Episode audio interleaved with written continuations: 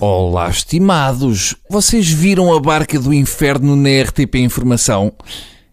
Eu vou perguntar outra vez. Vocês viram a barca do inferno na RTP? Não respondem. Mas vê-se que sim, porque estão surdos.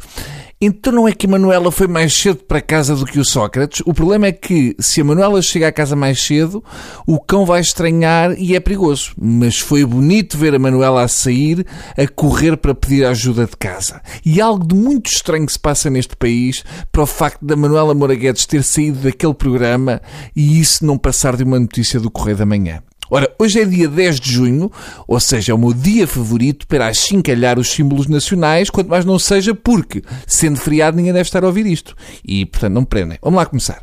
Não vale a pena achincalhar o Presidente da República, porque isso, graças a Deus, ele faz sozinho, mas eh, o hino e a bandeira já são coisas diferentes. Quanto ao hino, a portuguesa já teve os seus tempos eh, e não ficava mal a acompanhar o bigode da Rosa Mota, as dores de burro de Fernando Mamed ou os calções emprestados do Carlos Lopes. Ficava bem. O estilo prussiano de Alfred Kyle não se enquadra com as exigências do desporto atual. Já não faz sentido. É confrangedor ver Nelson Évora subir ao pódio ao som de uma música que nem dá para dançar. Aqui para nós, em termos de futebol, eu já vi jogos em que fomos superiores em tudo, menos na parte do hino. É um problema que temos ao nível das seleções. Os anos passam e Portugal continua sem conseguir ter um bom hino. Um hino que entre assim logo de início e faça a diferença. Não faz sentido ter um hino que diz contra os canhões marchar, marchar e não ser capaz de levantar uma mão contra o tanque da Merkel. E tudo bem que são egrégios avós, mas as pensões com que vivem são o antónimo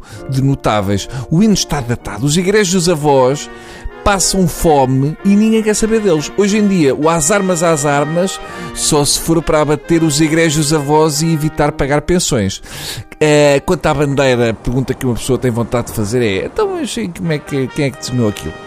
Eu posso ajudar porque sei que foram o Columbano, o João Chagas e a Bel Botelho, mas infelizmente não sei moradas nem números de telefone. A segunda pergunta é: que é aquilo? Então, o que é aquilo? Vamos à explicação.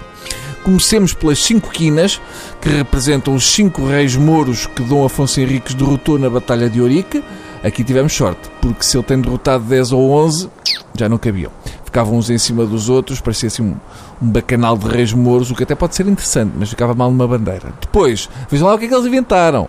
Os três pontinhos dentro das esquinas representam as cinco chagas de Cristo. Está muito giro, mas não parece uma chaga. E segundo os autores, as chagas na bandeira fazem sentido porque, segundo se conta, Jesus Cristo próprio terá aparecido a Dom Afonso Henriques durante a Batalha de Ourique. Ora, Uh, custa um bocadinho a acreditar. Só, mas só um bocadinho. Porque se no meio de uma batalha Jesus Cristo com aquela barba, aquele cabelo e aquela túnica aparecesse Afonso Henriques, ele limpava-lhe o sebo, porque julgava que era um moro. Uh, pronto, acho que ficamos por aqui porque está-me a dar sono. Os símbolos nacionais dão-me soninho. Está bem? Vou rochar aqui. Também há pessoas.